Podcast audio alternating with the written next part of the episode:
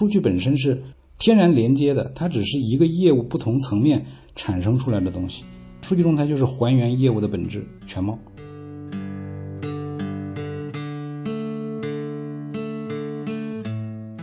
欢迎收听由科技慢慢拍和 AIGC 开放社区联合出品的播客节目。呃，今天我们要聊的话题呢是跟大数据相关的话题。呃，我们请到的嘉宾是石凯老师。本次节目我们分为两期录制。上一期节目我们录制了石凯老师关于他全书的一些整体介绍。本期呢，我们会继续对书的内容做细节探讨，以及对数据中台和 AI 的影响也做了深入的沟通。对，呃，我觉得就是通过您的沟通吧，我我其实有两个衍生出来的小问题啊，就是说，其实呢，我们讲到的是一个变与不变的一个问题哈。呃，其实您看，今天包括这两年，其实经济环境其实变得会很差。呃，我不知道就是在您的视野里边，呃，看到的情况是什么？因为科技来讲，不管数据管理部门，很多时候是作为一个成本中心，它不能够直接的面向客户去帮助卖产品赚钱。所以呢，在经济不好的时候呢，其实很多企业，我不知道做的动作是不是率先去砍一些预算或者成本。那科技预算可能在目前也是大头。呃，可能不分青红皂白，可能会砍掉成本。我不知道，在您看到的情况是，目前是说大家还是在持续的往科技里面投入呢，还是说这块的其实是有一些呃投入的降低啊，或者是熄火，或者大家情绪没有那么高涨？现实情况是什么样？您看的企业比较多一些。呃，对，虽然我看的企业比较多，但我觉得也都是局部，对吧？沧海一粟，不能代表全貌。呃，我就简单讲讲我所这个认知到的。啊，接触到的企业的一个大概的情况，啊，它实际上分两类，一类就是实际上这个，因为现在大的经济形势，包括现在的这个环境，对吧？啊，确实有所低迷，但是呢，对于有一些行业，对吧？啊，实际上他们相对生活的还可以，生存的还可以，那它就有空间啊，有余力，对吧？我们讲晴天修房子啊，像这种行业。有少量的，实际上它是在加大对数字化的投入，因为他们知道这个东西是未来的竞争力，对吧？啊，这是第一类，但这类比较少啊，比较少，因为说白了，活下去，对吧？当前的 KPI 是最重要的啊，所以大量的是第二类，第二类的确实我能感觉到的就是，真的就像你刚才说的那样，对吧？这个他可能不讲预算什么缩缩减，对吧？它叫高质量，对吧？啊。这个确实是很明显，而且这里面就像我前面讲的，我为什么在今年年初的时候有一次公众号包括直播呃演讲的时候都提到，二零二三年一定是数据价值之年。什么叫数据价值之年？就是老板一定会盯着很多过去做了很多报表、做了很多数据平台的这样的 CIO 对吧？技术部门问你这个东西给我产生了什么价值？虽然我们都很清晰的知道。技术是手段，对吧？啊，它不是直接在外面挣钱的。但是，越来越多的企业的管理层希望知道，你这个手段到底用在哪儿了，对吧？它到底跟我的价值的连接在哪里？哎，你不能说啊，不行，这就是个平台，对吧？我这个东西就是给企业整体用的，它是一种能力，对吧？我也碰到很多企业的 CIO 跟我聊，对吧？他们说这个。我我过去跟老板都沟通，都讲数字化是能力，是创新，对吧？创新和能力就是要投入的，它的产出是不确定的。哎，这个理念我赞同，而且在很多企业，对吧？当他有这样的视野，呃，有这样的愿景的时候，是正确的啊，这也是本质的逻辑。但是在现在这种大的环境下，实际上在我的书里面就提到一个框架叫 k u n a v i 对吧？大量的企业的管理层面临压力，他希望做的是确定性的事情，对吧？我知道不确定性的事情很重要，我也知道创新很重要，但我现在真的不是这个是我最重要的事情，对吧？我要找到那些相对确定性的价值。什么叫相对确定性的价值？我举个例子，对吧？前段时间一个企业他们要做数据中台，对吧？然后也有大厂去啊，说我这个两千万，对吧？数据中台。这两千万里面有多少功能？有多少模块？它这些模块哪些模块是它现在这个阶段它所支撑的应用业务场景所需要的，哪些是它现在这个阶段所不需要的，对吧？这条链路你要画出来，对吧？你不能嗯嗯花两千万买个平台回去，对吧？最后发现两种情况，一种情况不知道在哪用，对吧？或者是发现买回去用不起来，为啥？数据质量不高，在那摆着，对吧？啊，再有一种情况是买回去这个过度消费，对吧？这个这个平台很好，但是现在这个阶段。这个似乎短期内它不能啊给我的企业带来直接的效益，对吧？那这种情况下，技术发展是很快的。你今年今年买了一个数据中台，到明年很有可能它就落后了，对吧？所以在我的书里面一提到，就是第一，长期规划是重要的，要有，对吧？我们要有诗和远方啊，我们要看得远一点，没错，但是。我们不需要做太长远的这种规划，因为变化太快，对啊，所以我们要在不确定性当中找到确定性，对吧？现在数字化转型最大的挑战，我前段时间做一个演讲，然后很多的企业的包括管理层非常赞同，那下面都说啊，这个凯哥你说的太对了，什么呢？就是如何让。业务部门让那些背 KPI 的团队达成一致，大家都认同这件事情重要，都是要做的，这是最大的挑战。你说是是不是缺场景吗？不缺，对吧？现在这个国资委包括一些研究院都把所有的行业场景都梳理出来了，上百个你做去吧，对吧？做不完，多的是，不缺场景，对吧？你缺数据吗？也不缺。啊，只是数据质量可能不好，对吧？那在这种情况下，缺的是什么？缺的是适合你这个企业的这个阶段的这几个部门达成一致的场景，对吧？所以这就是精益数据方法论以及我那个现在在做的很多数据咨询啊、共创辅导带来的价值，对吧？它能快速的让企业的管理层和这个业务人员、技术人员达成一致。好，我们就共同认为这个场景、这个项目是当下最重要的，我们快速开始建设，对吧？这个世界上没有什么绝对的事情啊，说数字化转型没有一没有一个标准答案，对吧？说啊，我这有个表比一下标准没有，我们看上去很多的这个企业现在陷入一个误区，对吧？他迟迟不能行动啊，天天参观，这家也去参观，那家也去交流。对吧？除了给自己的时间呃投入，包括浪费了很多行业里乙方的这种售前资源以外，它最大的就是什么？把这个进度呃浪费的最重要的时间窗口，用这种精益的方式，快速的找到切入点，快速启动起来。你等这个事情，你拖不了啊。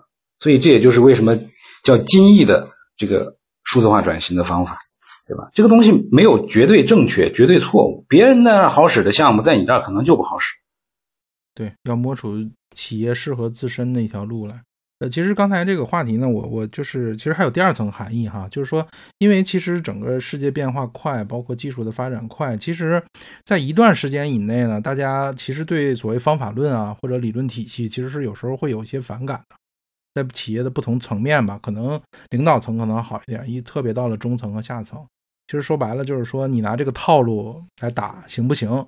呃，可能也是一个比较挑战性的话题啊。就是您，因为大家著书立说嘛，可能是愿意说这些我的理念啊方法能够长期留存。但是从您这看，比如说在您的呃整个书中，差不多有多少是一个可能是相对是比较。呃，稳定的或者长期的一些方法或者体系，而哪些是可能是临时性的，或者是有时代特征的一些内容，这个比例大概是一个什么情况？然后您是怎么理解这个这个问题的？这是一个比较这个挑战的问题，也是一个比较本质的问题。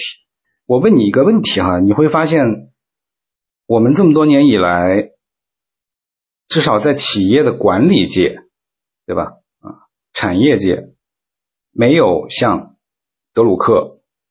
像拉姆查兰这样的行业里非常认可的这种大师，理论理论大师，对吧？啊，包括像 Snowden，Snowden 做的这个 Quantum 这个框架，为什么？要么就是纯学术的，对吧？啊，所以，我这本书开始起名字的时候，这个编辑跟我探讨过，说这个到底要叫什么，对吧？要从销售的角度来讲，从热点的角度来讲，对吧？从话题的角度来讲，叫方法论绝对是会让大家望而远之的，对吧？看啊，方法论，大家大家都觉得啊，我懂方法论，我懂，对吧？我都知道。这一点实际上，我希就是这个，我先把你的那个问题回答一下啊。第一，从目前的反馈。来看，我觉得这本书在行业内，凡是看过的人，对吧？啊，包括微信读书上的这个这个评价，就是真正在做数字化转型、有实践、身在其中、有体会的人，他都是非常认可的，非常非常认可啊！甚至有朋友跟我讲说：“凯哥，你这个书写的，你这个书写完了，咨询公司好多的这个压箱底儿的东西你都拿出来了，真的，它是干货，极度的干货。这本书里面光。”成熟度模型就好几个框架、方法、呃工具、案例、实践，对吧？非常多。它真的是一个真的能实际去指导你去落地的东西。而且我现在经常有时候会微信里接到我的读者的加我微信，然后说凯哥，我现我们现在拿你这本书在实践，哎，这里碰到了问题，对吧？坦率来讲，这个对于我现在做业务、做商业，在短在很多时候是不利的，对吧？你把这个。这个实践方法写那么细，让别人都能看懂，别人就去做去了，对吧？啊，但是同时也说明这本书的生命力，就它真的是一本可以去实践的东西啊。当然，就好像说，同样的麻婆豆腐，把配方也告诉你，对吧？把步骤也告诉你，你可能做出来的味道就不一样。为什么？这就是咨询顾问的能力的本质，对吧？它看上去是同样的一套动作。但这个动作做到什么火候，在什么时间产出什么内容，这个就不是你这一个一个的步骤和方法论能够能够带来的问题啊。所以为什么？所以我回答你那个第一问题，我觉得这本书还是会有一定的生命力的啊。第一个生命力在于它本身的方法，就是方法论这部分，这部分的生命力我觉得会比较长啊，因为方法论嘛，它实际上它涵盖的东西会比较广，对吧？每个人有每个人的解读。啊它比较宽泛一点啊，这部分我觉得，我这本书的方法论融合了精益思想、k u n a v i n 框架、敏捷思想、Design Thinking，针对企业数字化转型的这样一套可以落地的方法论，对吧？从你怎么去做项目、做转型的步骤，到你怎么去检验你这个数字化转型过程当中的成果，对吧？成熟度评估，甚至到说你用什么工具。啊，这个工作坊一步一步怎么做，在我书里都写的很详细的，对吧？啊，所以我觉得这种方法层面的东西、理论层面的东西、底层逻辑层面的东西，它的生命力会比较长久。啊，然后呢，那些框架性的东西，什么叫框架性的？对吧？我这里面有精益数据场景画布，有精益商业模式画布，对吧？这些框架性的东西，让现在很多。读者看完了立刻就能用的东西，不需要他自己去结合自己的情况再去设计的这些东西，它的生命力或者说它迭代的速度反而会比较快，对吧？你比如说精益数据场景画布，我自己都已经迭代一版了，跟这个书里已经不一样了，对吧？所以我觉得这个从长期来讲，我觉得我对这本书还是很自信的啊。就是你比如说我们举个例子，对吧？我我我不去这个这个评价哈，而是说不同书的特点。嗯，比如说像行业里卖的最火的数字化转型的书，应该是华为的数字化转型之道，对吧？呃，有大厂品牌，然后有实践，但是大量的读者反馈这本书很有可能，也不是很有可能，它只适合于像华为这样的企业，那别的企业拿过来它没法用啊，它没法用，因为它它相对来讲它是一个最佳，它是这这个产业里面的一个最佳实践，就是一百分的学生，那你能学得来吗？对吧？啊，所以我觉得。这是一类，对吧？那还有一类就是非常多的这种工具性的、纯工具性的。什么叫纯工具性的？产业互联网怎么做，对吧？这这是特别具象的，对吧？我这本书呢，它是第一，它是个体系化的数字化转型的方法指南。你可以体系化的去看，从无到有，对吧？我一步一步怎么做，怎么做战略，怎么识别产产品，怎么做场景，啊，这是一种读法，对吧？就把它当一个咨询公司的一个一个这个宝典，对吧？哎，去做。那还有一类，现在很多读者怎么做呢？把它当做一个工具书，对吧？我要做数字化转型战略了，哎，找找这本书里面有框架，有步骤，对吧？哎，我要做数据中台，它有哪？它需要有哪些功能模块，对吧？哎，我现在面临的这个数据治理的问题，好像数据治理产生不了价值，领导不认可。哎，在这书里找一找，哦，精益数据治理，它。沿着这种路径去走，对吧？啊，所以我觉得这是回答你的一个问题。最后，我还是要借这个机会多说一点：中国企业或者说这个大量的这个管理者啊，对于方法论的，你刚才提到的这种现象，这是个误区。方法论是特别重要的，而且你说你懂，什么叫懂？懂，在这个心学，我这个王王阳明。王大师说过，对吧？知行合一方为懂。你只是看到说一二三四，你不会做，这不叫懂，你只能叫知道，对吧？所以在某种角度上来讲，我为什么最后还是坚持要叫方法论、精益数据方法论，对吧？我是有一点执念的，用小小的微薄之力，能够改变一下，或者说稍微影响一下大家对于方法论的认知，对吧？因为这个东西真的很重要，对吧？啊。第二呢，我希望它真正能够成为一本在中国市场上本土原创的数字化转型的方法论。呃，这个东西真的很缺。对，对，我觉得就是听完您的这个解读啊，和刚才咱们的沟通之后呢，我觉得就说首先读过书的人，可能通过您的解读以后，我觉得对书的内容啊、体系啊。结构会有更深的了解。我觉得没有读过的人呢，我相信也非常希望去读一读。然后我们会把这个您书的链接啊放在我们这个播客的 show notes 里边。接下来啊，我也想跟您聊一聊一些细节上的可能偏技术一点的问题，因为您也一直在谈到，在书中谈到了关于数据中台的这个概念。因为我相信我们的这个听众里面，不单是这些中高层的这些呃企业的管理者，可能还有很多，比如说在一线做工作、做开发、做研发的这些技术人员。可能大家呢，就是说通过历年来对于数据领域的各种技术的发展呢，大家可能会有一些困惑，比如说，呃，原来数据库、数据仓库、数据湖等等的，那现在大家在中国又这个本土概念数据中台，好像在对于数据中台呢，在呃行业内或者不同的体系内或者文章里边看到的解读是不一样的。不知道在您的整个的书里边，或者是在您的这个概念里边，您的数据中台，您可以先从技术层面先去解读一下，到底是一个什么样的一个形式，然后再从。比如它的业务形态或者它的价值来解释一下，它到底是一个什么东西？好，这个问题，嗯，问我就问对了。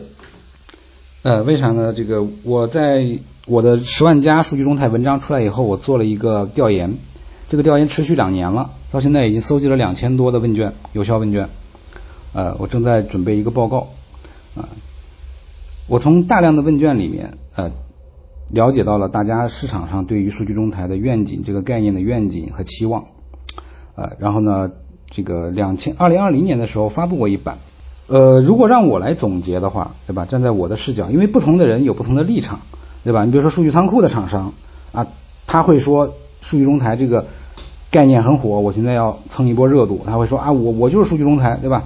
呃，大数据平台的厂商，哎，他也说啊，我就是数据中台，对吧？但是我的立场是站在数据这个历史，就是数据这个软件，对吧？这个行业的角度啊，公立的、公正的。我通过调研，通过访谈，我总结了数据中台的这个本质。第一，数据中台是一个概念，它不是一个软件。对吧？就是说，它不是一个说啊，我现在来，我我卖一个数据中台给你，对吧？啊，这个实际上不是我原来在写这写写这个十万加文章的时候，包括我在很多企业跟他们交流的时候啊，他们最终想希望的那个东西。数据中台是一种概念，是一种能力，是一个体系，对吧？这是第一点。所以说，当我们现在看到很多市场上说我们有数据中台的产品的时候，实际上它是把这个数据中台这个呃本质把它具象化了，说啊我我我能够解决这些这些问题啊，所以我是数据中台。OK，这是第一点。那第二点就是数据中台跟数据仓库，对吧？数据湖啊，还有数据平台，因为这些实际上也是概念嘛，对吧？之间的区别是什么？为什么会有数据中台？这就要从源头讲起。过去企业的数据应用是小范围的，就是它只服务于高层，对吧？我们叫决策支持，所以那个时候叫数据仓库。啊，就把多个部门的数据融合在一起，给领导看报表。然后呢，逐渐走着走着，到了大数据平台。为什么？因为还有非结构化的数据出来啊，然后有一些这个实时的啊这些 API 调用的需求。哎，这种情况下，大数据平台出来了。但是到了今天，我们会发现，数据已经成为了业务的存在形式。这是我今天讲了好几遍这个话，就是企业的业务已经业务数据化了。那这种情况下，企业就需要再把数据业务化，对吧？企业有七八十、几十个部门，每个部门有自己的数据，这是由于分工决定的。然后现在企业希望把这些数据融合啊治理，然后把它还原业务的全貌和真实，然后提供一个给企业全员去。应用去做业务的工具，那这种情况下，光是数据仓库也不够，对吧？所以光数据湖也不够，那它就需要一个容纳企业所有数据，对吧？然后呢，又能够给所有的企业业务用户、数据用户提供服务的工具，对吧？我理解这个工具就是数据中台，在我书里有。详细的阐述，对吧？数据中台包括哪六大能力啊？当然，现在我们企业里面大部分构建的都是这个数据的生产加工啊，数据的质量这个体系。但是对于数据产品的构建和数据产品的运营协同这两块，实际上是比较弱的啊，是比较弱的。所以这个总结起来就是，数据中台第一，它是服务于。企业所有层次、所有人的这样的一个数据能力啊，数据工具、数据体系。第二，它一定不是某一个产品就能够全部涵盖的。它就可以理解为，当我们企业变成数据驱动的企业，朝这个方向去走的时候，对吧？实际上，你就变成了一个原材料是数据的制造业。啊，你那你自己你类比起制造业，你就会知道，我们要有供应链，对吧？我们要有采购，啊，我们要有库存，我们要生产，然后我们要把这些原材料做产品的研发，生产出新的产品，然后上市，上市要运营，哎，你就可以把未来所有的企业理解成为数据产品的啊生产加工的企业制造业。那这样的话，它需要一个像我们现在讲的智能工厂一样的。去生产数据产品的智能工厂，对吧？全链路的，那这个就是数据中台。我觉得就是说，呃，您刚才一开始谈到，其实数据中台是一套这个概念体系和一个能力，一系列的能力。那其实呢，我觉得大家可能困惑点就在这儿，因为大家可能太偏重于对于具象化的技术或者产品上的考虑。你比如说以前数据库，大家知道有 Teradata，对吧？然后大数据有 Hadoop 等等的 Spark。呃，那其实对于整个数据中台在落地的时候，大家可能摸不到那个点在哪儿，或者是没有一套比如说成熟的解决方案能给到企业。我不知道现在情况是这样吗？还是说其实解决方案已经很成熟了？现在目前其实企业可以套用啊等等的。分分领域，嗯，数据中台是是一个整体系化的能力能力集，对吧？啊，我把它叫企业的一站式数据服务的工厂，对吧？在我书里有定义。所以呢，数据中台包含六大能力：数据的采集啊，数据的加工，数据产品的探索创新，对吧？数据产品的生产运营啊，然后还有管理域，数据治理和管理，数据协同和共享，对吧？它一共分为两个大的类别，一类就是生产数据的核心能力，生产加工数据的核心能力，一一类是为了让这些数据的生产加工更高效、更快、质量更高的管理域。那这两大域里面有七大能力。你现在很多的企业的数据中台的产品，对吧？它可能是涵盖了某一类或者某两类能力，但它一定不是说我全都有。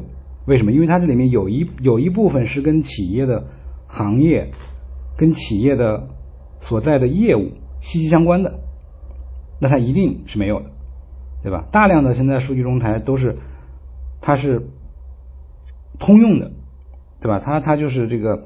比如说，从数据资产的管理，对吧？呃，到数据的获取、抽取，然后加工、切片、清洗，然后生成数据服务、生成数据报表，对吧？提供数据啊，它侧重在某几个能力里面，但是全貌来讲，它一定不是一个企业说买一个软件就能涵盖的，因为它就是一种能力，它就是你这个企业生产、加工、消费数据的一个端到端的价值链的能力，对吧？而且在我的书里面也提到，你说我是不是数据中台一定就是一个大而全的东西？不是的，它是跟你的数字化转型的阶段相关的，对吧？我甚至举了极端的例子，如果你现在业务前台需要一个数据服务，对吧？这个数据服务是比如说用户画像，呃，就是把把这个用户白名单、黑名单提供出来。好，那然后呢，你自己呃，哪怕用 Excel。对吧？然后呢？哎，把这些数据汇总起来了，然后最后提供一个小的 API 服务，让前台能调用，对吧？那这么一个微小的一个小 feature 小功能，它可能就是数据中台的一个很小的一个 MVP 产品，对吧？所以数据中台一定要跟企业的你自己的阶段啊，跟自己的业务问题要连接起来，对吧？你很难去说去在什么都没有的情况下，没有需求。的情况下，我去构建一个大而全的数据中台，啊，这样的实际上，当然也有企业这么做，对吧？因为它这个呃这这个这个管控啊，这个集团层面的预算比较足，对吧？啊，考虑的比较比较长远，也有企业这么做，啊，但是这种方法对于呃这种市场化的，对吧？啊，这个这个大环境压力比较大的企业，还是不是很适合。对，我觉得就是听完说完，我也有一些感触啊。我觉得就是现在中国的很多这个，包括企业、包括管理者、决策者啊，其实大家太习惯于拿现成的、拿便宜的，就是。呃，怎么讲呢？就是我老拿这个减肥举例子。其实减肥呢，你需要多方面的能力，对吧？你得运动，你得节食。但是其实大家习惯性什么呀？去网上搜一个小红书上搜一个什么菜谱，好说你每天就吃一二三，那你就能瘦下来。其实很多人大家对这个还是挺坚信不疑的啊。可能以前太多，呃，不管是这些这个行业的产品的厂商呢，其实大家都忽悠客户嘛。这个这个这个就是我的业务中台、数据中台，然后你只要买了就能解决你的问题，其实并不是这么简单的一个问题哈。呃，然后但是我最近呢又听说什么这个，因为最早的中台咱们说是阿里提出来的嘛。然后现在我怎么又听说是有人什么拆中台啊？是这个我不知道是从哪里来的哈。就是说好像大家觉得是我理解背后它是这么个逻辑哈，就是觉得中台构建的时候它是一种企业级的能力，它是一个比较重的内容。但是当我们去做一些敏捷的业务的时候呢，它的灵活性就会变得比较差。其实这个辩证观永远是存在的啊。但我不知道对于拆中台的这种呃说法，或者您是怎么考虑的？OK，这个我之前在大厂待过两年，啊，这个负责这个呃最挑战的这个呃前端的业业务，对吧？售前解决方案，啊，所以对这个话题呢，我有一定的这个呃自己的理解，对吧？拆中台主要主要指的是这个大厂前一段时间的组织结构的调整，对吧？它为了能够上市，对吧？多个板块拆分啊，独立去上市，这是一个呃业务的整体的调整。对吧？所以因为业务的调整了，所以他他原来这个中台的呃部门，对吧？他的这个能力就要跟随到他自己的板块里面去啊，它是一个跟随性的动作，它并不意味着说我因为要拆中台，所以我才去做调整，不是这个概念。这是第一点啊。那第二点呢？实际上这里就有一个很重要的一个概念或者说问题，就是当然我们现在要澄清一下，我们现在讲的是业务中台，而非数据中台。而非数据中台啊，我我我一直对业务中台这个概念，实际上，呃，概念很好，对吧？概念很好，对吧？就像我我一篇文章里写的 SuperCell 的这个呃这个数据业务中台一样，对吧？我那时候就提提出，我说 SuperCell 的业务中台不是每个企业都需要的，甚至说大部分企业都不需要。为啥？SuperCell 这个企业做游戏的，对吧？它的这个行业导致了它的业务天花板可以无限，对不对？啊，这个高利润，对吧？快创新，嗯，然后它又是一个纯科技企业，然后它的组织文化又是倒三角，对吧？倒三角什么叫倒三角？就不像我们现在老板说了金字塔结构，老板说了算，对吧？他是老板就是一个资源。最前端的掌握业务话语权的是那一个一个的小的游戏单元团队，十个人一个团队，对吧？你这个游戏能做出来，哎，你你你就吃肉；做不出来，对吧？那你就拆了，对吧？它是一个非常极度市场化的这样的一个组织。在这样的情况下，他又有钱，而且他只要投入了，他快速创新，只要试错快，说白了就是哪怕做一百个产品，只要有两个产品做出来了，他就能够支撑他的这些创新的投入。这样的企业，他做业务中台，为什么？他能够创新创得快，他复用的快，对吧？他做了很多积木，对吧？然后大家去搭积木，而且他这个行业也有非常集中的共性。大家想想，游戏行业的共性是什么？它都是数据啊，都是数字化的，对吧？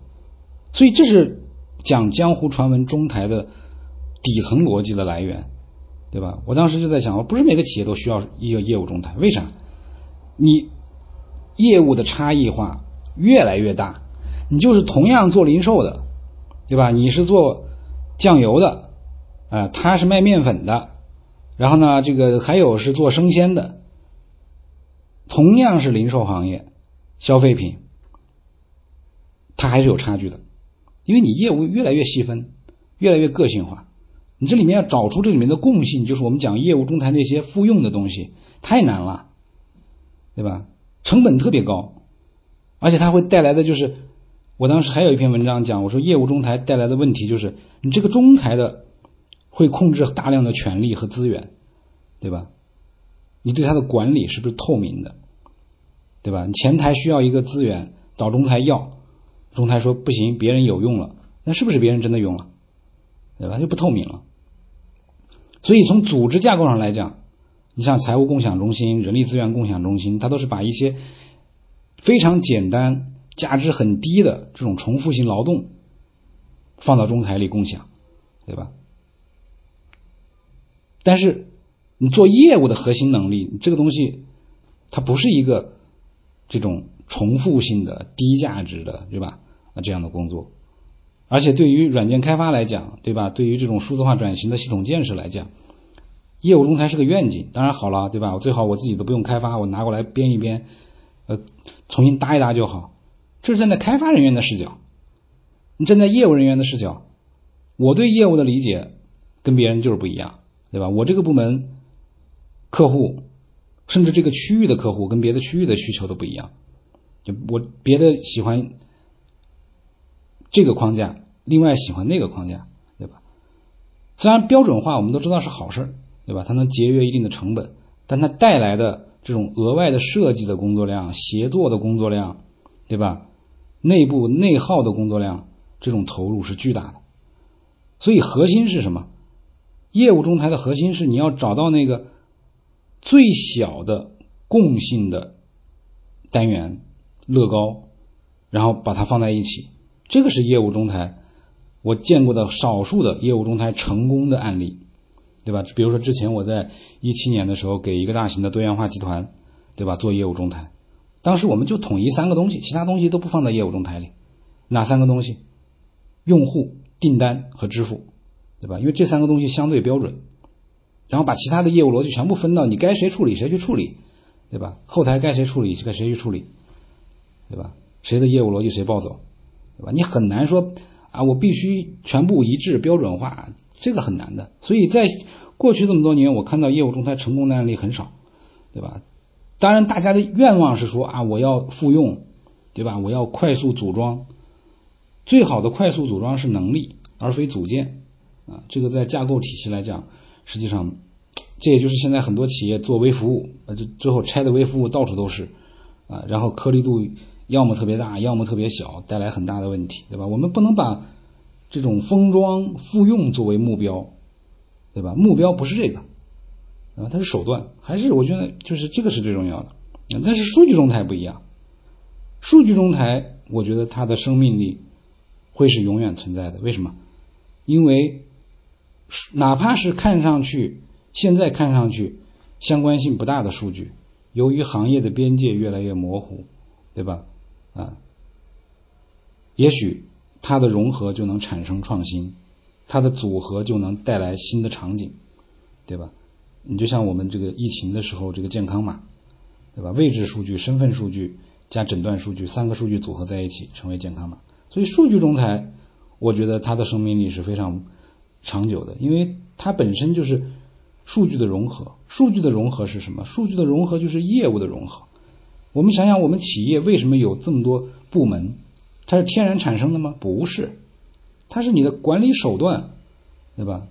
你的管理意志形成的部门。由于有了部门，所以有了不同部门的边界，所以有了不同的业务系统，对吧？原来本身来讲，什么是业务？我有一个被很多行业的人认为特别好的一张图，就是什么是业务？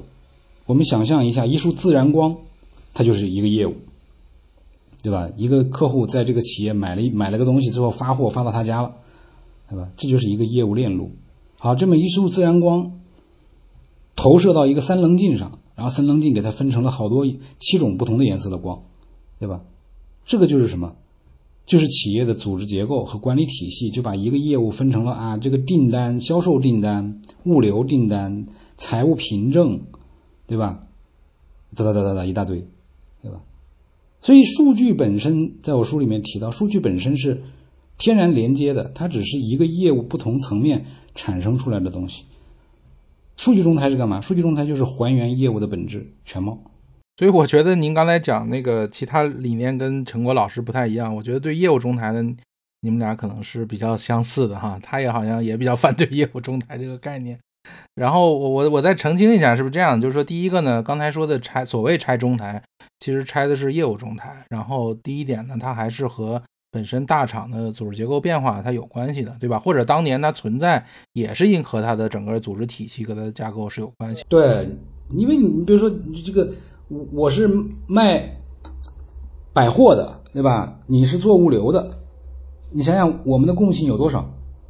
数但数据不一样，对吧？你卖货的这些数据跟我物流的数据，用户能对起来，对吧？能把价值链拉通，对吧？但是我的这个业务动作上。业务功能上复用的东西有多少？没有多少，对吧？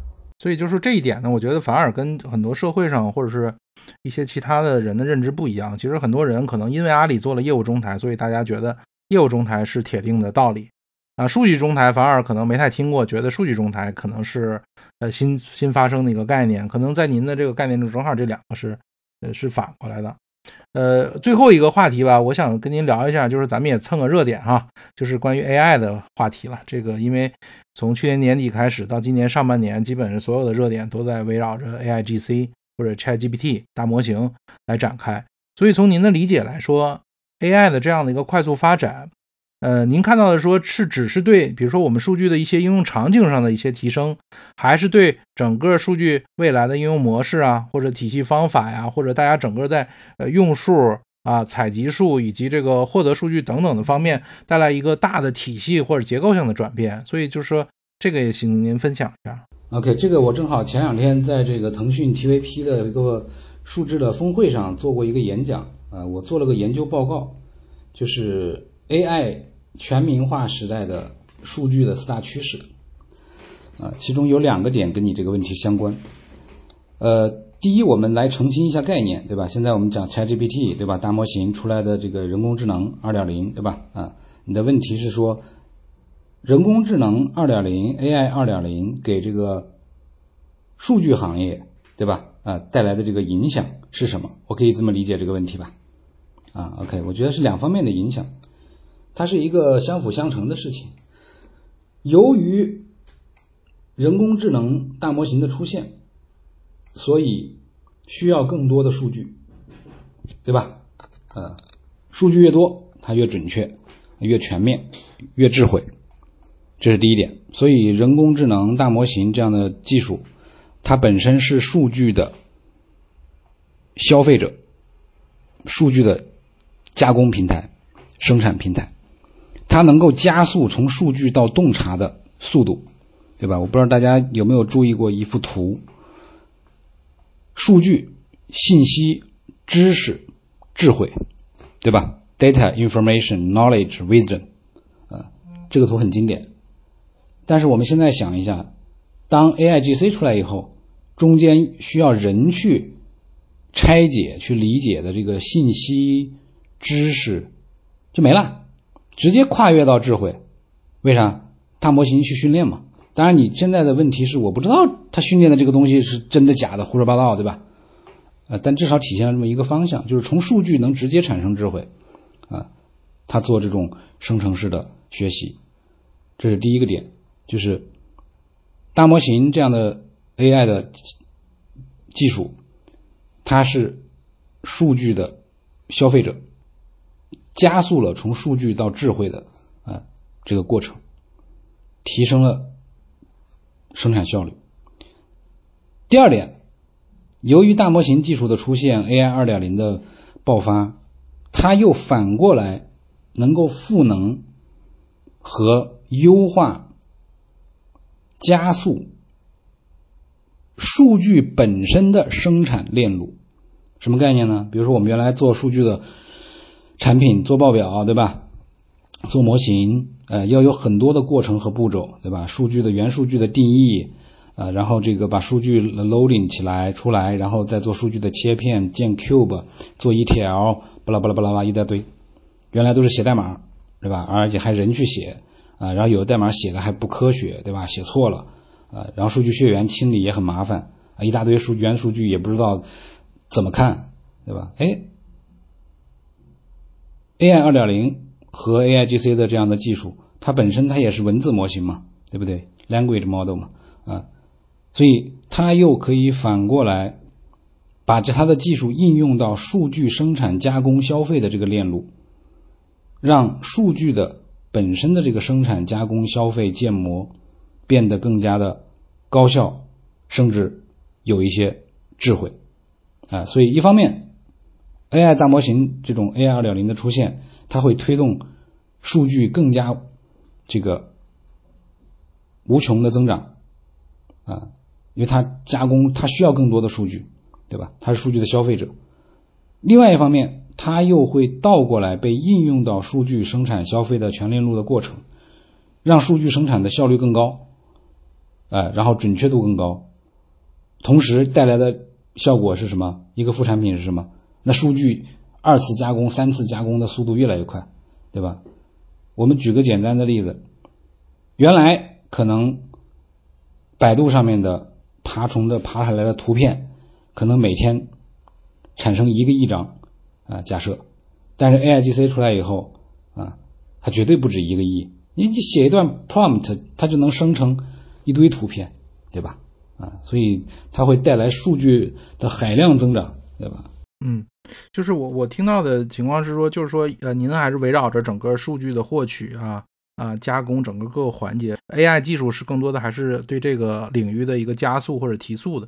呃，其实我想说，有没有可能对于 AI 的一些领域，对于这种模式有一些颠覆性的啊？我比如说，我们呃以前的很多的数据啊，其实特别在企业内里边，比如说有的它是纸质文件，或者有的是比如开会的这种语音呢。啊，啊这个这个视频啊，其实它是没有办法去做结构化的，或者这类数据以前大家是无法被真正的去使用的。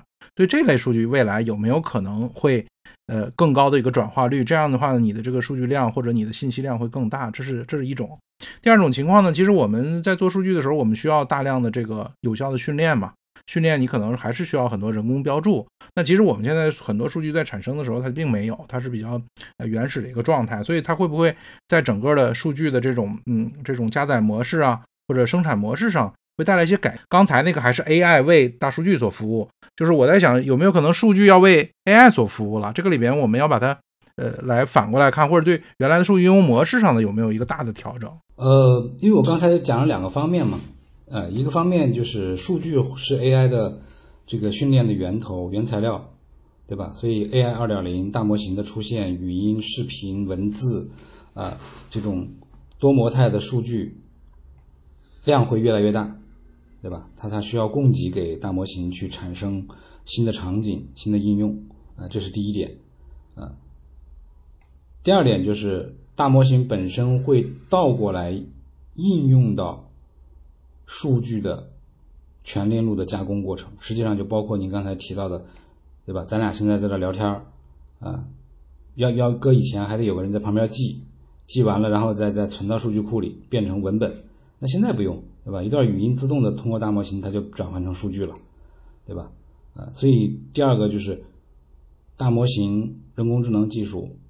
会更全面、更更加全链路的、更加高效的推动数据生成、数据应用的这个产业啊，所以它是两者相辅相成的，就是数据越多，大模型越准，对吧？而且大模型越准，它就需要更多的数据，对吧？然后需要生产更多的数据，它就需要更强的生产力，哎，所以大模型又能够给它提供这种生产力。让这个全链路的过程更快，这个和金翼的思想也是一脉相承的，对吧？就是整个这个价值流越来越快。我觉得后续啊，就是就像我们谈那个生产力和生产关系的这个关系一样哈，就是说我们生产力提高了，你比如说刚才我们谈到的，对于呃会议啊、音频的这些内容的采集，我提高了之后，其实现在企业里边它是缺少这种管理的，比如说这个东西怎么采集，我怎么保管，谁来负责？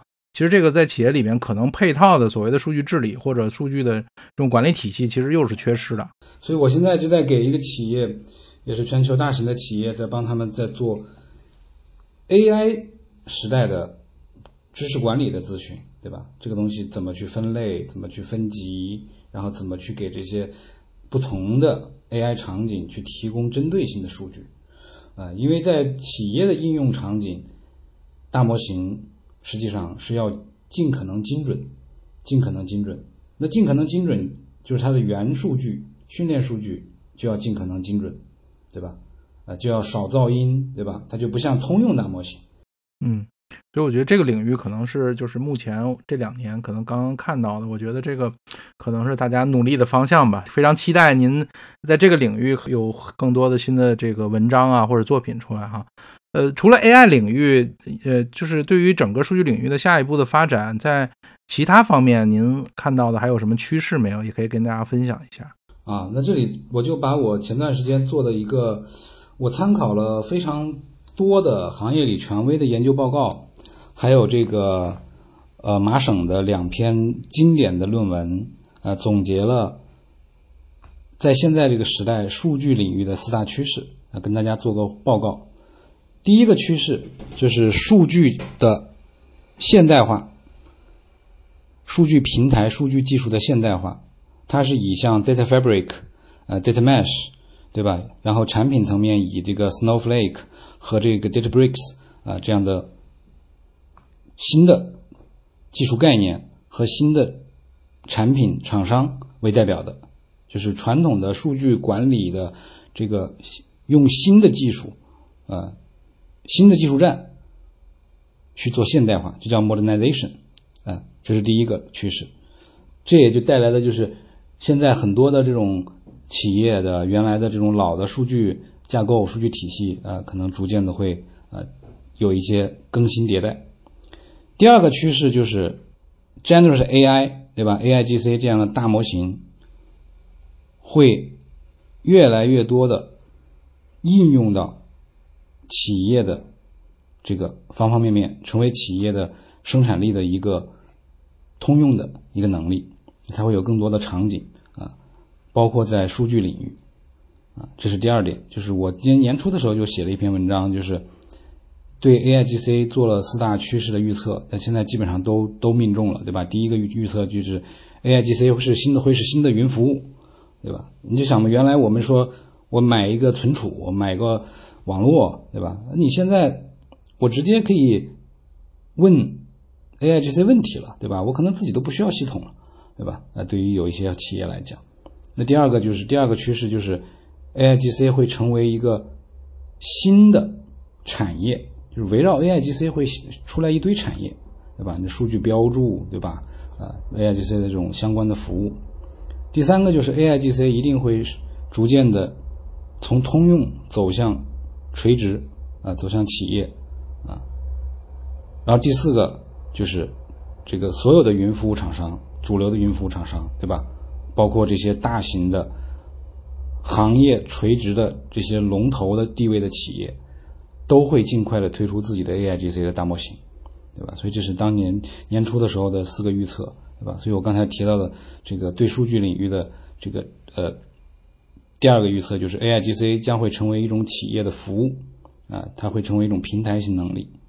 那第三个预测就是企业对于数据的利用和管理将会更加追求价值化啊，就是从数据到价值将成为所有企业关注的重点的要求和趋势。啊，还有一个就是咱们刚才聊那个话题，嗯，就是 AI 二点零的这样的大模型的技术会被深度的应用到整个数据加工生产的全链路啊，会赋能整个数据产业。嗯嗯，我觉得就是大家听完了之后呢，对整个数据应用领域啊，以及跟 AI 啊，以及整个技术趋势，我觉得大家理解的会更加的深刻。我觉得今天咱们确实聊了很多啊，也很长时间。我觉得从您的书的整体的介绍。啊，包括我们对书中的一些更细节的内容又做了一些解读，包括从技术层面我们对数据中台的理解啊，以及我们对于新技术 AI 领域、对于数据领域的一些趋势的判断。呃，总之呢，非常感谢石凯老师今天能腾出宝贵的时间，能跟我们来一起这个访谈。好，好，那我们今天就到这里，行，好不好？好的，谢谢，谢谢石凯老师。最闪亮的时光，就像是水一样明亮。记忆里总有人坐在身旁，抚摸着我枯萎的肩膀，对我说：红色不该遗忘，温度不迷茫。方向不倔强，不要对我说红色不该遗忘，温度不迷茫，方向不倔强，对我说永远永远在